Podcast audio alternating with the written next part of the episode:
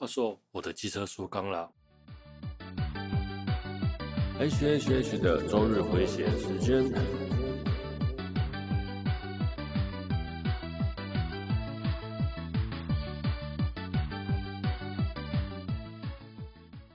嗨，大家好，我是 H，欢迎来到 H H H 的周日回血中 EP 四十五。我说我的机车缩缸了。其实我在骑机车，然后结果后轮突然说是打滑，然后呃安然无恙的走停到了路边。OK，好，我就把车停在旁边，然后就想说啊，缩缸了，只能搭车去上班了。那于是我就联络我的朋友，跟他说，哎，请他陪我去提车去修车行。那于是呢，我就搭了捷运下班跟他会合，找到了我的机车，就想说发动看看好了，就发动，哎，可以动，哎，我靠！搞什么鬼？我以为他缩缸啊！可是好了，那可以动，我就可以一路骑到车上，我根本就不用找他，然后还浪费了我一个请他吃宵夜的钱。对，已经够穷了，还要请他吃宵夜。好了，我开玩笑的，反正就该请人家吃宵夜。那其后来医生说，呃，不是医生，机车行的老板说是小说了。嗯，就这样。好了，就于是我又花了修车的钱，大概两四千块。你们想说四千块干嘛修？不如换新车。那对我而言呢？四千块还可以再骑个两三年，我想应该还算 OK 啦。毕竟车好像也没什么太多的损伤，目前而言。好，总之就是这样，就是我的机车缩缸了啊。我们开始今天的节目吧。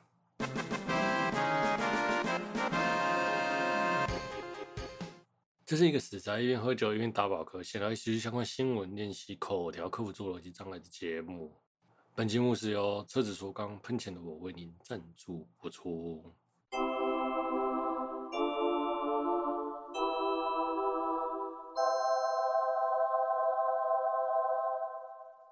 好，本周的第一则新闻：俄罗斯禁播异世界转生动漫作品，担心观众对轮回有 错误。啊，俄罗斯法院呢裁定国内禁止异世界转生的动画作品，因为这这些动画作品呢显示人类死后会跑到一个更加有趣的地方，出现了多样化的冒险奇才以及无拘无束的生活，是一种非常不描述、不负责任的描绘轮回。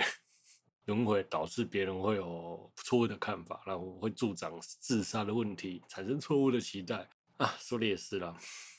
因为毕竟俄罗斯会这样禁也不是没有道理，因为俄罗斯的自杀率目前为止还是全球第三。呃，二零零六、二零一六年是第二，那现在是第三，慢慢的降下来了。那其实是因为俄罗斯有大量使用酒精的问题，那使用酒精之后就不小心就自杀了。对，就是喝酒就不小心自，想要自杀、情绪低落之类的。OK，所以呢，大概有一半是因为喝酒去自杀。在九零年代的后面呢，俄罗斯人的酒精使用量下降了，所以啊，俄罗斯的自杀率就慢慢的也降低下来了。所以就像我讲了，俄罗斯会去禁止异世界转生，也是因为想要降低自杀率这件事。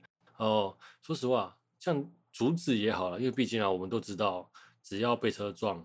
就会转生到异世界去嘛？被车撞就是一个转生到异世界的宅门啊。那像这种俄罗斯这种战斗民族啊，被车撞，不知道是车坏掉多还是人会坏掉先啦。如果是战斗民族，我想应该是车会坏掉啦。那为了避免交通问题，俄罗斯的官方应该也是思考了相当多事情啦。真的是干话了。那说实话啦，那日本为什么会有这么多车祸之后转生到异世界的？作品呢，基本上我是认为啦，只是想要让死亡这件事情并不是这么的悲伤。你想想看，在也是同样高日自杀率的日本，如果比如说小三的同学死掉之后，我们会跟他说他去一个更美好的世界嘛？例如啦，例如，那现在有异世界的作品之后，大家都是转生到哪里去？然后是，然后我们就可以跟小朋友说啊，是转生到异世界去了，但是千万不要死掉，不然爸妈。会很难过的这样子，他也是逼不得已到异世界的。OK，那我想让死亡比较不悲伤，其实才是转生异世界的某个用意之一啦。然后再来啊，其实啊，那个 Kobayashi，Kobayashi 小林眼镜不是 是吗？啊，为美好世界献上祝福的作者，那也是因为丧子之痛，然后儿子是车祸死亡。呃，所以才写下转身到异世，转身才 写下、呃、那个何真转身到异世界去的故事，在相信网络上查得到资料了。那说实话啦，真的，我觉得让死亡比较不这么悲伤，也是，毕竟不是任何转身作弊的出发点都是坏的，而是怎么去解释这件事情而已。OK，我们下一则。咖啡店抱怨宅男入店，圣地巡礼有损品牌形象，那是整贴 PPT 西洽的文章啊。那东京青山的某间咖啡店呢，是知名作品《Love Life》主角家的原型。那其实啊，青山这个地方，日本青山本来就是一个很时尚的地方，又有美术馆，又艺术，又又表参道这些，呃，表参道应该是在青山附近吧？那总而言之是一个相当 fashion 的地方，就是艺文人士啊、时尚人士常来的，也算是日本的时尚中心了。青山有点像是东区偏敦化北那一带，大概是这种感觉。这一间咖啡店也是四期主角的家，其实还没公布啦，第四期应该还没上映吧？对，这个消息走漏出去之后啊。店里相当多的宅男朋友们、阿宅朋友们，然后跑去朝圣，然后结果就被被店长嫌弃，然后店长就在推特上表示啊，表示动画跟本店的风格不合，然后许多爱好者来店里，虽然没有做出什么太逾矩的行为啦，但是有损了咖啡店的品牌形象。他的意思就是说，这些阿仔朋友们呢，来到这里，把原本的时尚人士都赶出去了，然后都是阿仔来上来咖啡店，然后他说，然后说。毕竟店里的生意已经很好了，不需要动画来拉抬。然后要是有怪人来就麻烦了。其实我觉得他这句话就有点那种时尚人士对于仔仔朋友们的歧视了。好，然后后面有讲啊，本店的课程大多是流行服饰业啊、模特啊、音乐人士等，打扮都很时尚。那店宅宅来店里消费，应该看起来相当格格不入吧？然后结果店长这个发言，然后导致了炎上。那现在呢，已经把推特账号给暂时关闭了起来。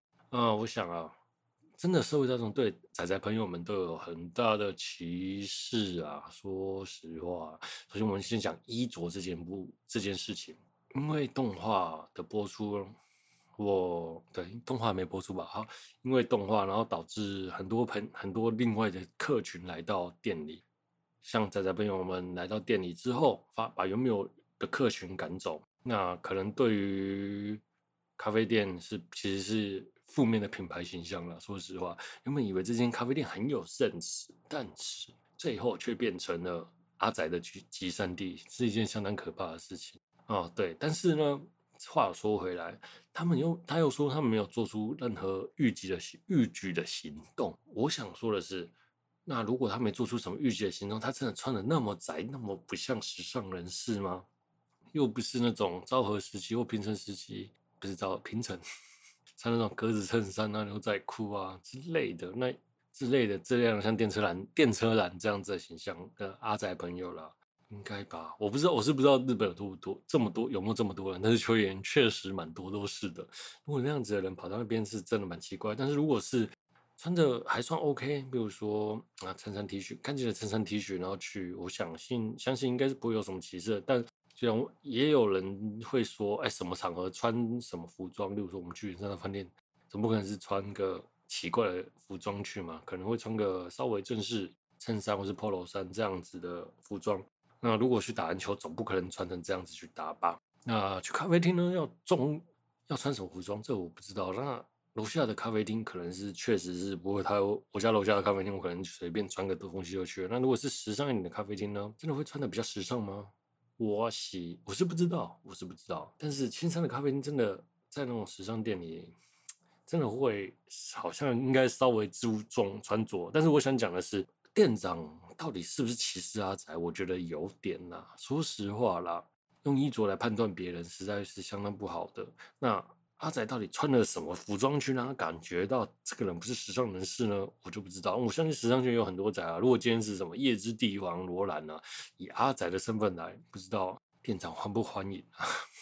对，我是不知道。那例如说，我们还有 Love Live 知名的那个大超大粉丝铃木一郎，铃木一郎应该也是 Love Live，他穿过 Love Live 的 T 恤吧？如果是铃木一郎来呢，穿 Love Live 阿宅 T 来，不知道店长会不会欢迎呢？嗯，真那我相信这就不是什么服装的问题了吧？OK，好，我们休息一下。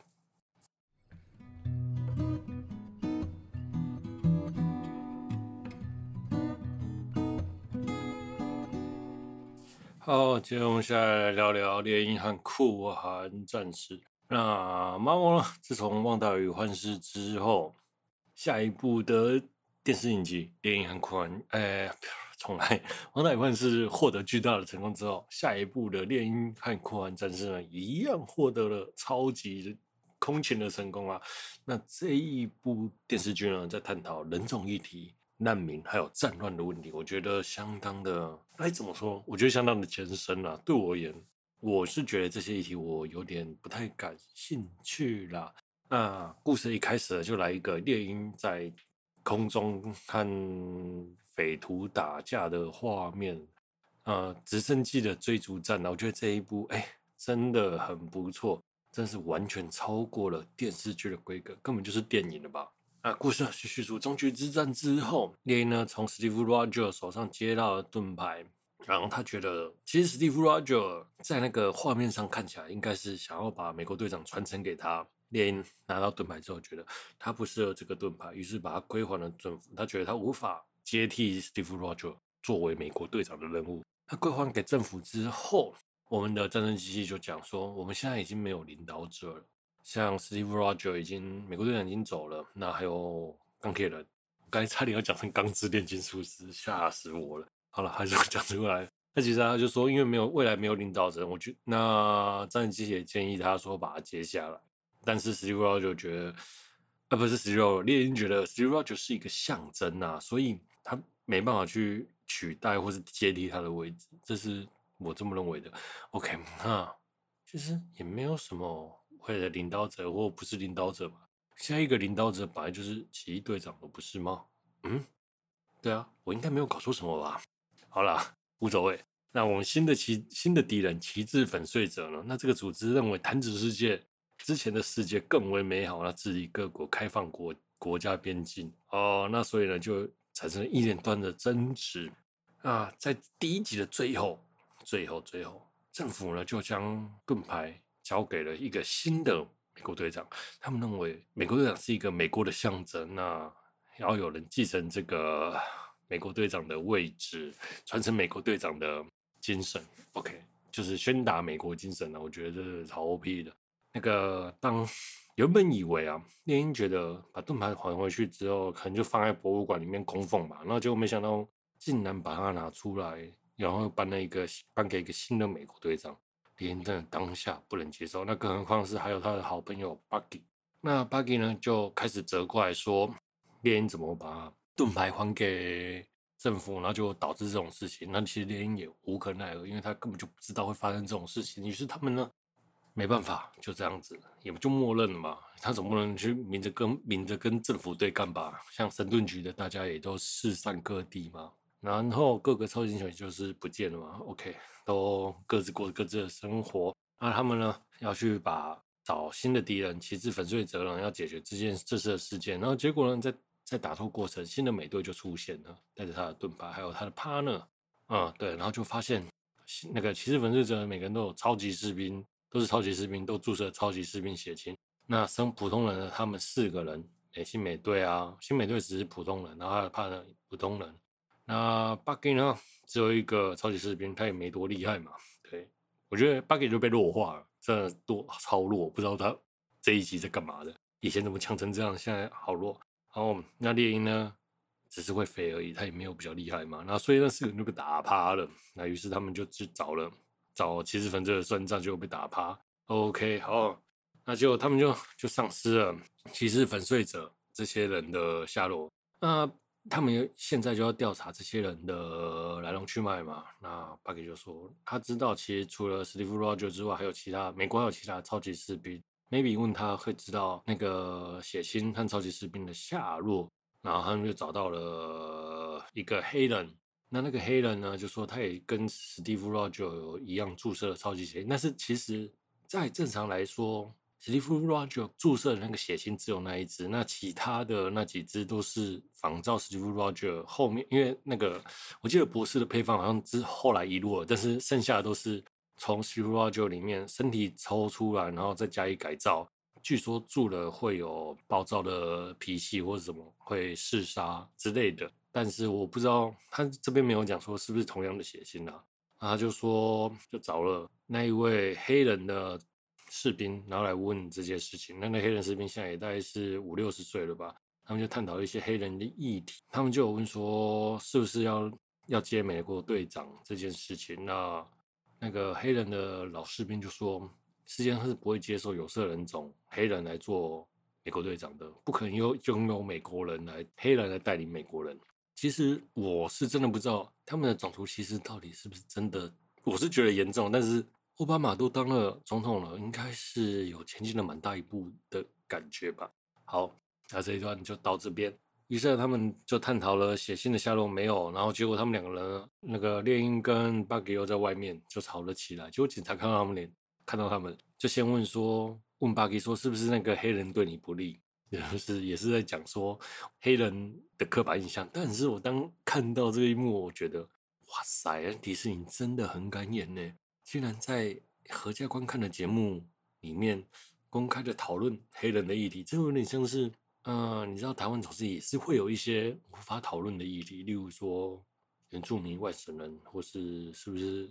本省的外省人，本省外省人应该还好，就是台湾是不是中国的一份子，也不会去公然的拿出来讨论，因为政治立场不同。华独跟台独那个明显的差别真的超级大的，好，但是我们也没办法讨，没办法讨论嘛。那华独可能会觉得，哎、我们是在捍卫中华民国；台独也会觉得，我我们是在捍卫中华民国啊，明明都是在捍卫中华民国。一个是想要让中华民国合法化，一个是想要保有固有的中华民国，嗯。的概念，但是都是好像往同一条路走，对，总是还是会有一些嗯无法谈论的议题。OK 哦，我是说那个他们敢谈论这个问题，真的是蛮蛮厉害的，很很有种。结果呢，警察就认出说，哎啊，原来是 猎鹰啊！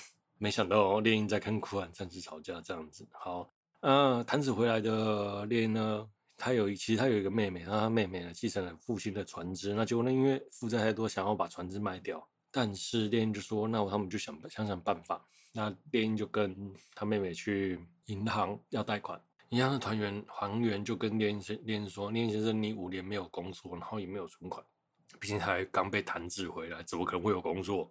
那 maybe 他以前的工作可能买不起一条船。这个是这个薪水倒是有点低啦，我是这么认为的。”弹指回来，然后结果他的存款全部不见，或者弹指回来，他的存款不够买一条船。哎，他是超级英雄哎，有没有搞错啊？好，那无所谓，就算他没有钱，好也轮不到去被借钱的下场了。说实话，我觉得，嗯，他应该打电话给打电话给 Paper 嘛，那个不是小辣椒。他如果打电话给小辣椒，哎，我缺一条船的钱，可以先借我一下吗？当然，无条件就借啊，拜托。对于富可敌国的斯塔克工业，就缺那一艘船的钱嘛？当然不缺啊。那连分期多久，总是可以还得了的嘛，对吧？这样是不是就很轻松就解决了？为什么？嗯，对啊，没有朋友吗？对啊，我相信小辣椒一定有办法解决的。OK，那银行行员看到他们原本以为没有认，原本没有认出黑鹰猎鹰啊，然后所以就觉得他们只是个普通的黑人，也是百般的刁难。其实我觉得这这里讲那个黑人议题，我觉得。哇塞，真的是很有种，很有种。接下来，他们因为由于找不到超级血清的下落，也找不到超级士兵嘛，于是他们就想说，那要找对于超级血清最了解的人，就是我们的奇木兰爵。奇木兰爵呢，在美国队长的第三集，哎，第二集、第三集有出现内战。OK，好，那他们就找了奇木兰爵。Bucky 呢，就带着就去找奇木兰爵嘛。奇木兰爵一开始还讲那个催眠 Bucky 的。那个术语，但是没想到巴吉竟然不为所动。那于是啊，奇莫兰爵呢就带他们，因为奇莫兰爵关在监狱里面，巴比巴比就不小心稍稍的帮助了他一下，然后帮助了他逃狱。奇莫兰爵呢就带着猎鹰和巴比去到了某个地方，像黑市的港口、黑市里面，然后去找寻血腥的消息。那其中有一段奇莫兰爵跳舞的画面，哇，这一段画面真的是，嗯。蛮可爱的奇莫兰爵，我相信未来奇莫兰爵应该会再出现吧。好，那就他们呢就假扮身份进去了那个地方，然后打听血清消息，结果没想到被识破，一堆人要追杀他们。接着下来，雪伦卡特呢就出现。那雪伦卡特是谁呢？雪伦卡特是在美国队长三的时候帮助美国队长的那位，就是卡特探员的侄女，帮助他们偷出盾牌和翅膀。OK，好，那他们就帮寻路卡特出现，突然就帮助他们逃离了险境。啊，最后呢就找到了血清，其实在货柜，哎，血清是一个那个博士生产的，那他是从那个旧血清复制出来的，就是那个黑人的士兵。OK，他们就把那个血清找出，哎，他们就去货柜找他，那最后就消灭了那个。就打打不晓，秦木兰就射杀那个博士嘛。那最好笑的是，因为那个血清的贩售者叫做 Power Broker 力量掮客。OK，好，他想说有人要去阻挡他的生意，就派了一堆人来杀他们。那没想到我们的雪伦卡特虽然是个通缉犯啊，但是身手依然不不不减当年探员探员的风采，一个人数打了十几人。嗯，对，然后就让帮助他们脱离险境。哇塞，一个人打了十几人，这也太厉害了吧！好了，其实我觉得这一段很扯，就是，然后最扯的是，我后面再跟你讲。那最后呢，就有人来接他们。这时候，他们那个秦木男爵呢，还有猎鹰和巴吉就逃走了。然后猎鹰，然后秦木男爵还带了一个开了敞篷车来接他们。啊，卡特呢？雪人卡特也就转身就逃跑，然后他又来接他们。我想说，那个来接他们的是谁？是是谁？是其实雪伦卡特骗他们说他被美国政府流放，嗯、变成通缉犯之后是谎话。其实他是他们美国的秘密探员之类的。我以为当下看是这个样子，那因为也有人来找他们。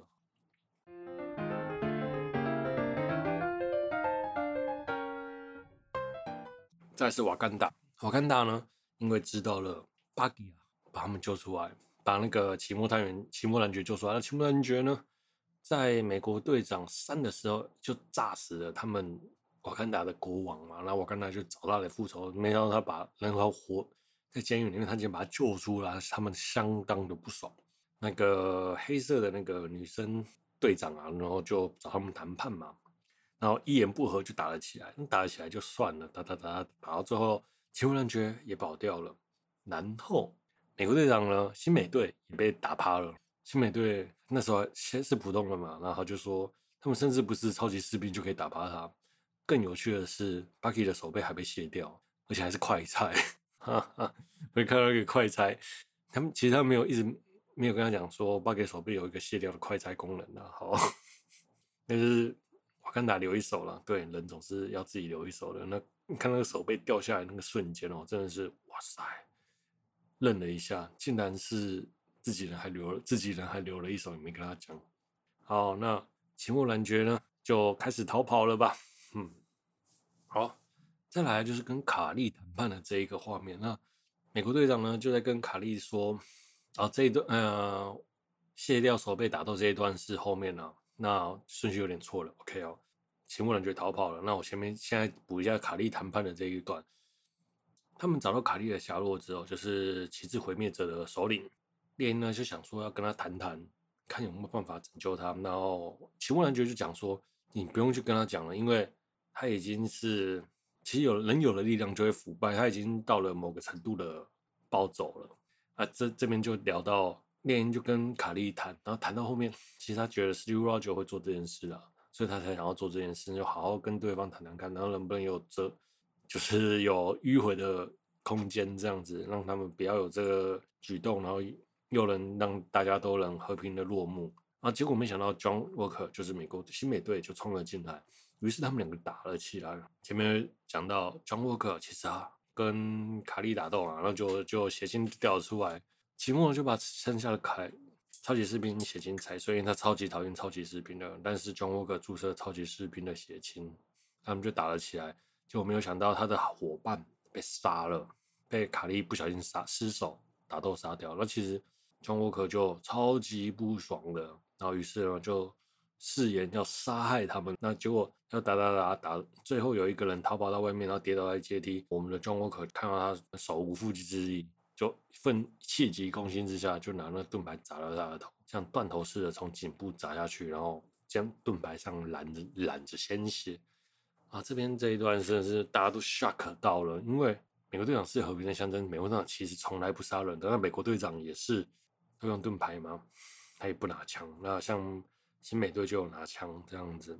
大家看到这一幕都傻眼，对，就是哇塞！就连我看到我真的是当下说天哪，真的傻眼了。其实前几天在还没播出这一集，因为我是最后在一口气看完的，在还没看到的时候，大家都把图截出来了，这也没什么好那个的。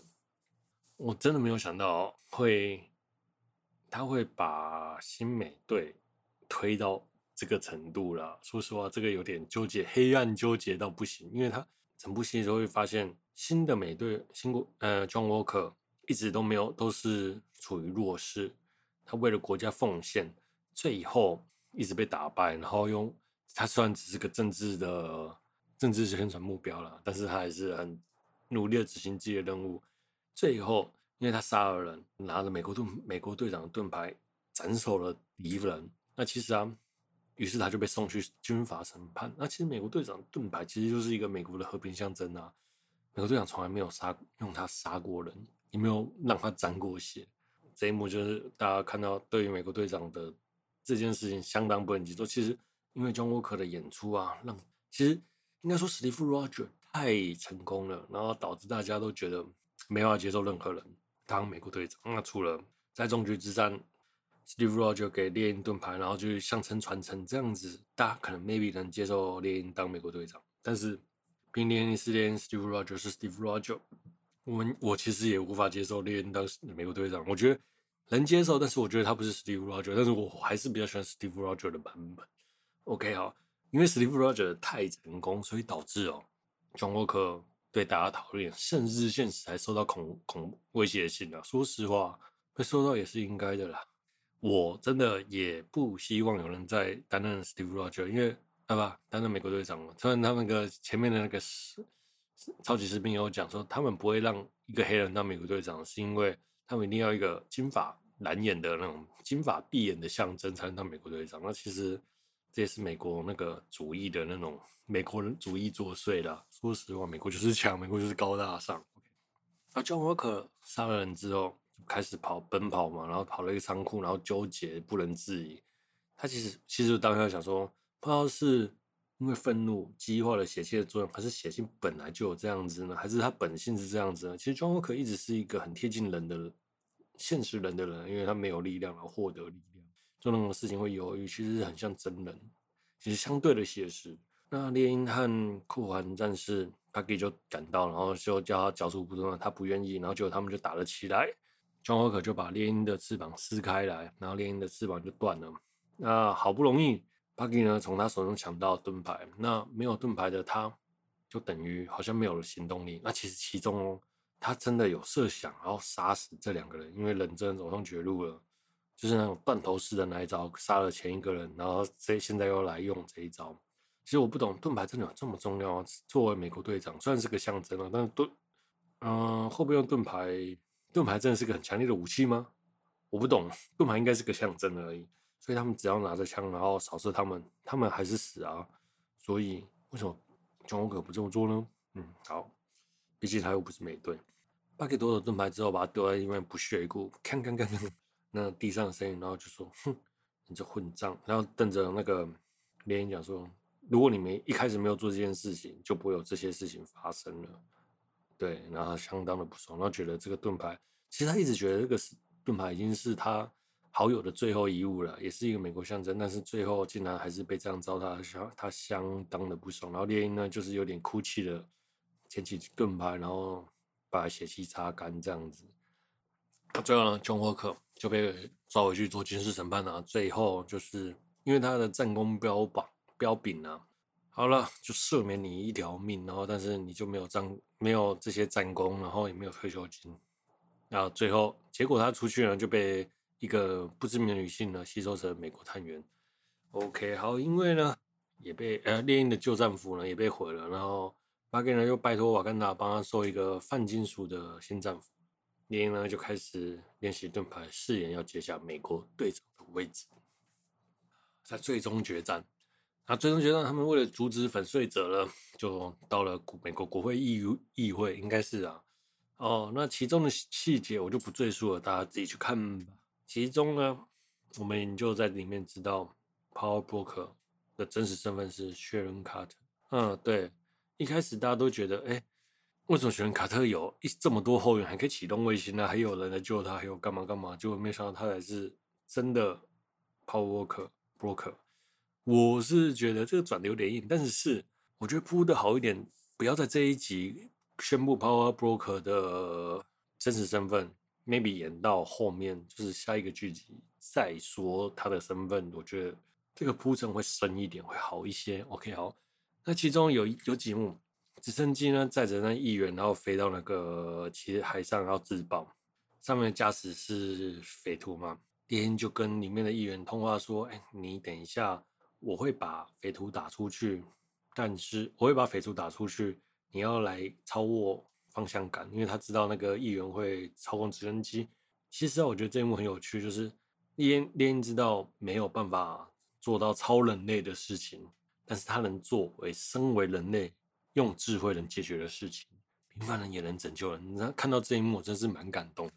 就是并不是有什么这种满是超级电影的、满是超级英雄的电影里面，每个都是怪物般的人、怪物般的人类。像这种平凡人能拯救人的存在，是真的是让我觉得，哎，身为人类，睿智就是智慧，其实是有用的。平凡人的智慧让人感到机智，这样子哦。那其实还有另外一边的议员呢，坐的货货车，货车呢就差点被掉，要从高楼掉下去。掉下去的时候，那 John Walker 呢在跟对方打斗，那打打打打打打，然后看到货车掉下去，掉下去的那一瞬间，他犹豫了。对，那其实他剧组很明白的指出，他跟史蒂夫·罗杰的差别。如果是史蒂夫·罗杰，应该是。无论自己危不危险，第一件事情他就是冲上去拉住货车。但是琼沃克没有，对，身是身为平凡人的差距，他只很明显的反映出这两个人的差距之外，还也反映出人的恐惧了。其实这件事，对了，其实我觉得做出差别了，你让大家知道庄沃克并不是怎么这么一个坚强的人。那最后他也是，但是他还是去拯试着拯救了货车。那我觉得这点也是可喜可贺，也是代表说，哎，这个人物的铺陈，就是从他是一个普通人类，到他挫败，拥有血亲又挫败，然后又试图振作又挫败，然后勇敢的面对自己，然后去做这些事情。我对这个角色的深度，我觉得相当的不错。对，OK，好，那拯救他试着拯救那台车，然后最后呢，他发现拉不住。于在千钧一发之际呢，猎鹰就冲了出来，然后扶着那台车子飞了出去，这样子，嗯，对，毕竟它有翅膀。好，那时间结束了，那猎鹰也开始用 American Captain 来自自我介绍，就是他自己他是美国队长这样子，好像有吧，应该有吧。OK 啊，但是据说那个他们有讲，Steve Rogers 基本上没有说没有提过自己是美国队长。从来没有，他都说是是自己是 Steve Rogers。在事件结束之后，他们就说，猎鹰就试图的说服那个全球回归委员会暂缓那个难民避难的这件事情。我觉得他其实后面有一个蛮激昂的辩论，但是虽然但是没有结论，其实是没有结论的。那其实我觉得最后一幕有点太宣扬那个美国队长的正义了啦，不知道是美国队长的正义还是美国的正义。我是不懂了，但是我觉得最后一幕就是写一个，还是让人有一个情绪向上的光明结局。OK，好。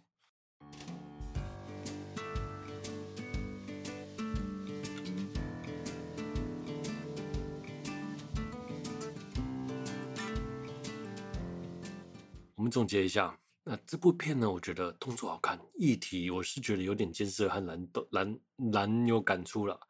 因为像美队一二三的议题，其实大家都比较深刻，但是像黑人议题啊，或者是难民议题，对于台湾的我是没有那么有深刻的感触，所以我觉得那个议题上，我觉得有点难以有感触和难以想象。OK，好，再来是剧情的部分，我觉得铺陈都很够，但是那个 Power Broker 的转折真的是，如果是他，那我们到底在看什么？大家都是白痴 那种感觉。整体的悬疑剧情我是觉得够，就是那个 Power Broker，我觉得他就把它演到后面去就可以了，就是不一定在这个剧情里面宣布他的真实身份。呃，maybe 后面有那个铺陈，但是我不觉得他会有铺陈啊，因为他可能会是在短剧结束，就是一个美国队长是前的前传，叙述猎鹰如何成为美国队长的状态的故事，这样子让大家对于这个角色更有深刻的印象。那其实我觉得这部这这部剧情最有最让我赞叹的两个角色就是 Bucky 还有那个齐木兰觉。我相信齐木兰觉大家都已经看了完之后，大家都变成齐木兰觉的粉丝了。那 Bucky 呢，我是觉得有点可惜了。Bucky Bucky 应该还要再更有人性一点吗？我不知道。制作组并没有让我去特别喜欢 Bucky，但是 Bucky 的叙述其实相当多。例如说，他在最后一段，就是他有一个赎罪的赎罪的、呃、念头嘛，然后他就告诉他的邻居，他的儿子是他杀害的。然后他的那个邻居问他说：“那你怎么杀害他？你不要问我，是不会跟你讲的。”你是这么说的。我觉得，你干嘛跟他讲？你就不要跟他讲就好，让他好好的、好好的那个就好了。然后又或者是用其他的方法跟他讲，或许也是对那个老人的帮助吧。但是你这样跟他讲，这样子，嗯，我真的觉得有点硬。然后所以我觉得 Bucky 的这个角色塑造有深度，但是没有到那么好。但是齐木兰觉真的是很棒，我真的是超级喜欢齐木兰觉，还有他跳舞的画面，刚才不停让他跳舞算了。我希望齐木兰觉未来还会再出现。本周就聊到这里。我是 H，喜欢我的节目的朋友呢，欢迎订阅分享。那如果喜欢想要留言的朋友呢，也欢迎来到 Facebook 或是我的 Apple Podcast，然后欢迎来给我个评价，一星或五星都无所谓。Anyway，OK，我是 H，我们下周见，拜。本节目是由还有呃不是，本节目是由汽车机车说干路我为您放送播出。